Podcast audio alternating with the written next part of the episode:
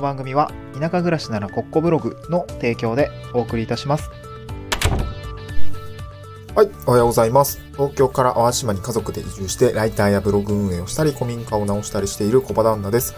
え今日のトークテーマは、移住のハードルを下げるための仕事の選び方ということで、えーまあ、地方移住をこれからしたいなとか、あなんかしてみたいなとか思う方がですね、絶対に困るのが、働き方、仕事の選び方だと思うんですよね。はい、仕事どうしようみたいな、仕事どうしよう問題がですね、あの、必ず勃発するかなと思いますので、今日は、ま、こんなパターンがあるだろうということで、私の方で、え1、2、3、4、5? 違うな、4つぐらい、ま、こんなパターンがあるよということをですね、お話をしたいなと思います。はい。で、まあ、今日誰向けの内容かっていうとですね、まあ、地方移住するときにですね、ハードルになるのが仕事についての、おまあ、仕事の、まあ、収入っていうところが紐づく仕事についてのお話なんですけれども、まあ、やっぱりその移住ってゴールではなくて、あくまでスタート地点に立つだけで、まあ、目的意識を持ってね、地方移住多分されたりとか、えーしたいなと思っている方が多いと思うんですけれども、まあ、移住後もね、暮らしは続いていくので、まあ、スタート地点からさらにその先ですよね。あの、何かを本来の目的にたために、えー進んでいく形になると思います。で、生活の維持っていうのもとあの当然必要になってきますし、えー仕事も大切です。まあ、やりがいみたいなところもあるかなと思いますので、まあ、どういう感じでこう働いていくのかっていうことを選ぶ、まあ、仕事の選び方というのは、えー非常に大切であるというところが前置きでございます。じゃあ、どうやって、あの、まあ、移住後もね、やっていける仕事を、をまあ、見つけるというか、選んでいくというか、まあ、そういう、どどういうところが、あどういう、どんなパターンがあるのかっていうところですね、今日はお話ししたいなと思います。えー、4つ、まあ、フェーズというか、まあ、これ、まずはこう、次はこう、それでダメならこうだっていう感じの順番で話をしたいなと思うんですけれども、はい。まあ、じゃあ、ちょっと順を追ってね、お話をしたいなと思います。一つ目は、ま、現状どこでも仕事ができる仕事なら問題ないよっていうお話をして、じゃあ、会社を辞める前に、今の会社で調整できないかっていうこともしましょうっていうのが二つ目ですね。え三つ目が、まあ、今の会社でダメなら移住前に転職するっていうのもありですよっていうことが三つ目。そして四つ目が、早く移住したいなら現地で転職っていうのも、まあまあ、やえーやれますよっていうところが四つ目。で、最後、なんか五つですね。で、五つ目が、えー移住と同時に脱サラっていう、まあ、強行手段もありますっていうパターンをお話をしたいなと思います。まあ、僕は最後の、あの、五つ目のパターンなんですけど、結構きついよ、みたいなところをお話をして、あいきたいなと思うんですよね。うん。じゃあ一つ目ですね。え現状どこでも仕事ができるお仕事の、まあ職種ななのであれば問題はないですっていうところですね。まあここはその、まあ安心材料として取っといて、えーもらえればいいかなと思うんですけど、例えば現状どこでも仕事ができる職種ですね。えー例えばデザイナーさんとかライターさんとか、あとは何ですかね。まあフルリモート勤務ができるような職種、まあエンジニアも含めて結構そういうのが多いです。で、これはなんかすごく僕も感じるんですけど、僕は淡路島に、まあ、東京から移住してきたわけなんですけれども、淡路島もなんかいろんな職種の方がいますね。デザイナーさんやりながら、えー、藍染めやったりとか、まあ、デザイン、デザイナー多いな。デザイナー、デザイナー多い問題ありますね、淡路島。デザイナーやりながら、えーっと、なんだろう、企業、えそれデザイナーの仕事か。まあ、だからあと、ライターとかね、なんかいろいろ、僕もライターなんですけども、おいらいますし、あと何やってたかな ?IT 系のコンサルやってる仕事の人もいますね。なんかそういうこと、あとなんか YouTuber とかね。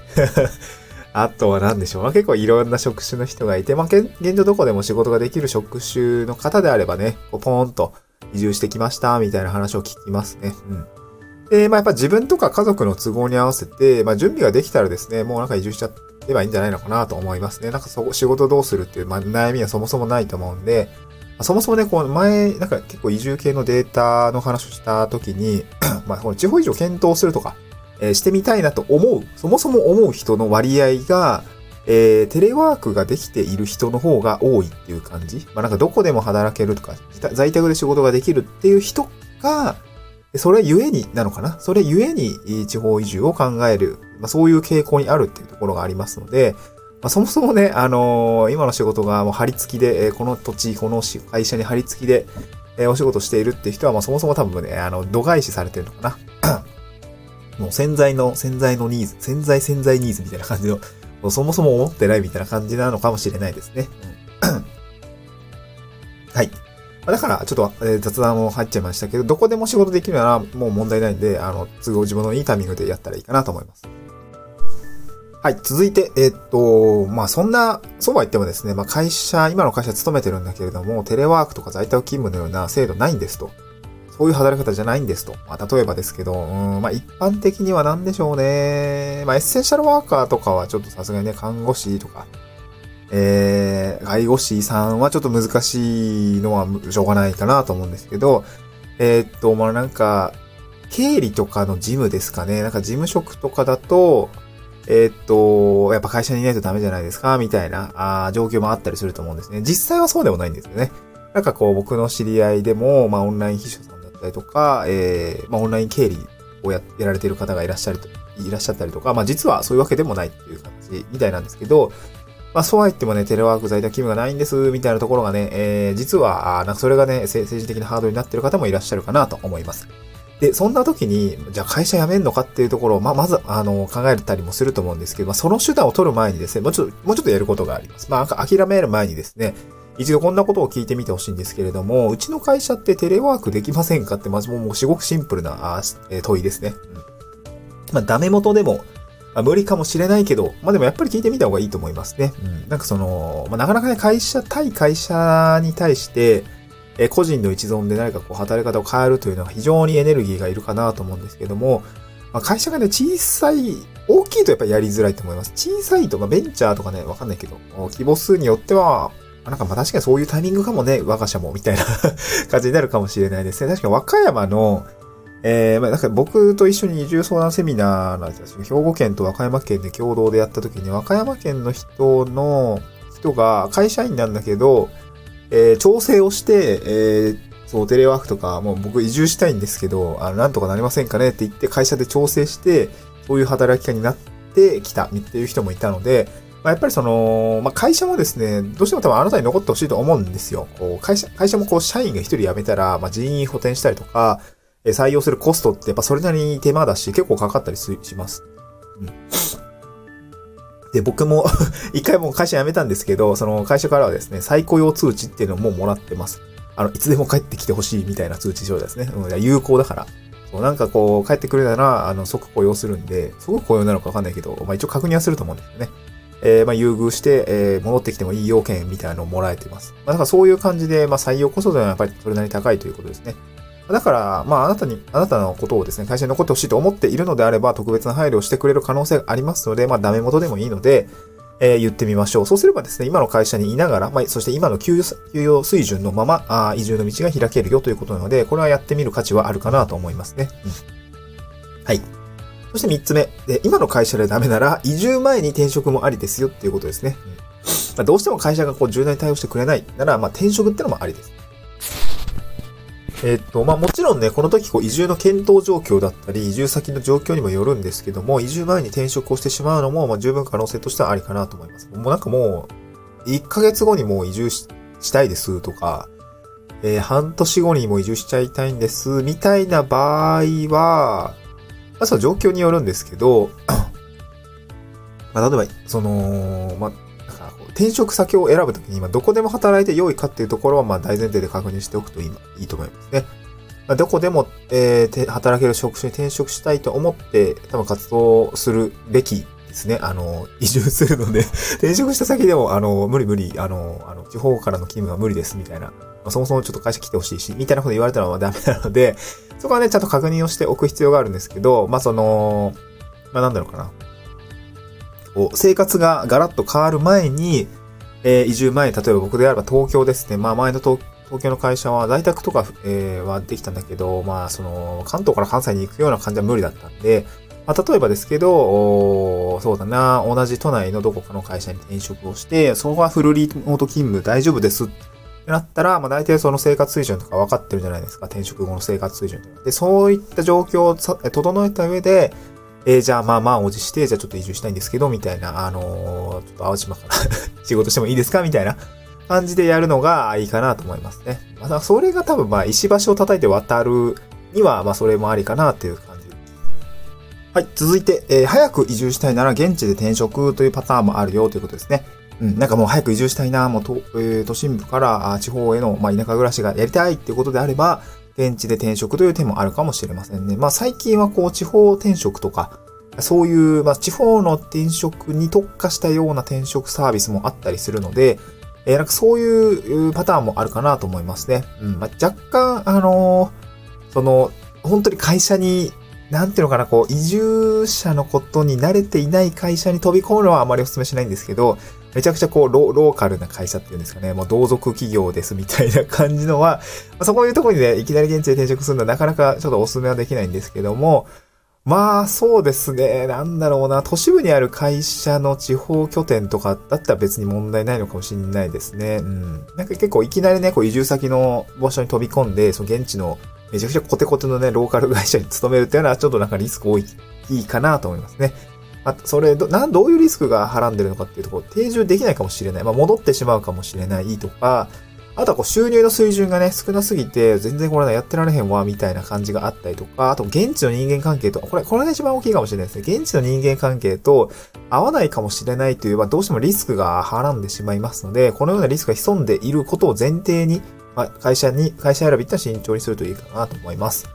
はい。じゃあ続いて、えー、最後ですね。まあ、移住と同時に脱サラも、おっていうパターンですかね。えー、っと、まあ、早く移住したいし、で、もうなんかこう、キャリア的には、うん、なんかこう、挑戦だったりとか、うん、いや、どうせなんかね、田舎で、えー、頑張るなら、ちょっとこう、独立とかいいかも、みたいに思ってる方、まあ、カフェ開業したいとかね、ゲストハウス開業したいとか、なんかそういうパターンの人はこれになるかなと思いますね。ただ、やっぱちょっと うん、正直ね、一気にこう、ライフスタイルとか働き方が変わるので、こう、ついていくのはめっちゃ大変だと思います。収入が追っついてくるのも大変だと思うし、脱サラこう1年間ってのは本当に税資でした。税資、社会保険ですね。保険と税金でめっちゃ僕の家計は、僕の家計は死んでいたので、もう税資状態でしたね。さあ、えっ、ー、と、これはですね、あの、僕が発信しているブログ、移住後の働き方戦略室というもので、田舎の暮らしの生活費というブログをですね、毎月、あの、発信をしているんですけれども、まあ、ここでまず1年単位で収入がなんぼで、えー、支出がなんぼでみたいな感じでやってます。あと、当然移住にかかったお金の部分もあの、書いてますので、えー、こちら参考にしていただければなと思うんですけど、なかなかね、やっぱ税金、社会保険と税金でめちゃ負担が高いですね。あの、ぜ、まあ、年収が600万から200万ぐらいに減ってしまったので、えー、600万水準の税金がですね、200円、200万円もらってる時に生きてるっていう感じなんで、も当然きつ、不釣り合いな状況になってるんですけど、まあ、今年はね、多分大丈夫だと思うんですけど、なんかそういう感じでこう、お金の部分が厳しいかなって思って、まあ、それに伴う精神的な辛さっていうのがあったりするので、こう移住後の暮らしの変化だったりとか、働き方働き方の変化っていうのが、まあ、まあ、同時に来ちゃうので、ちょっと割と精神的にはきついかもしれないですね。まあ、ただですね、うん、まあ、やりがいはあるし、開放感もすごいですね。まあ、でも自由だーみたいな感じですかね。はい。自由だーってのは聞いたことありますけどね。はい。で、まあそういう方、もしね、収入の面でちょっとそのいきなり脱サラみたいな感じなのであれば、まあゆくゆくはね、個人事業主とかフリーランスとして働いていきたいという気持ちがあるのであれば、えー、まあ、総務省のね、あの、地域おこし協力隊制度っていうのが、まあ、割とこう、便利なもん、まあ、なんていうの、り、うん、べ、便利。もうめっちゃこれも石橋叩いていく人向けなのかなと思いますね。本当最低限の収入が入ってくる。まあ、僕であれば、まあ、22万円、22.5万円ぐらいですかね。まあ、ある、他の自治体最高限度額が今480万、年収480万もらえる、まあ、税金でからもらえるって感じなので、月額で言うと2万3000えー、うわ、2万3000、2万3000じゃないわ。23万7000円ぐらいはもらえるのかな？うん。もう、はい、引っ越すとか、まあ、あの、都市部からね、地方の方へ引っ越す、移住するだけで、まあ、家もついてくるし、車もついてきて、えー、そして23万円もついてくるみたいな感じのパターンもあったりするので、結構ね、頭を悩ます原因っていうのは減らせる制度かなと思いますね。収入面っていうところではね、最初の3年間、まあソフトランディングができるっていうところを考えると、えー、地域おこし協力隊制度を、まあ、意図的に使っていくというのは、まあ、ありか、ありな、あの、なく、なくはないかなというふうに感じていますね。うん。はい。まあ、今日はそんなところでございました。あえっ、と、移住のハードルをね、下げるための仕事の選び方ということで、まあ、こんなあパターンがあるよというようなあお話をさせていただきました。なんかの参考になれば幸いです。今日合わせて読みたいですね。あの、今日スタンド F の概要欄にノートの台本の記事貼り付けており、おるんですけれども、そこにね、えー、合わせて読みたい地域おこし協力隊になる方法、全12記事まとめというような記事を書いております。まあ、最後にね、あの、お伝えをした、まあ、なんか脱サラも考えてますとかね、最終的には、こう、田舎で一旗あげたいです、みたいな方向けの内容になってるかなと思いますので、えー、ぜひ読んでいただければなと思います。はい。また次回の収録でお会いしましょう。バイバイ。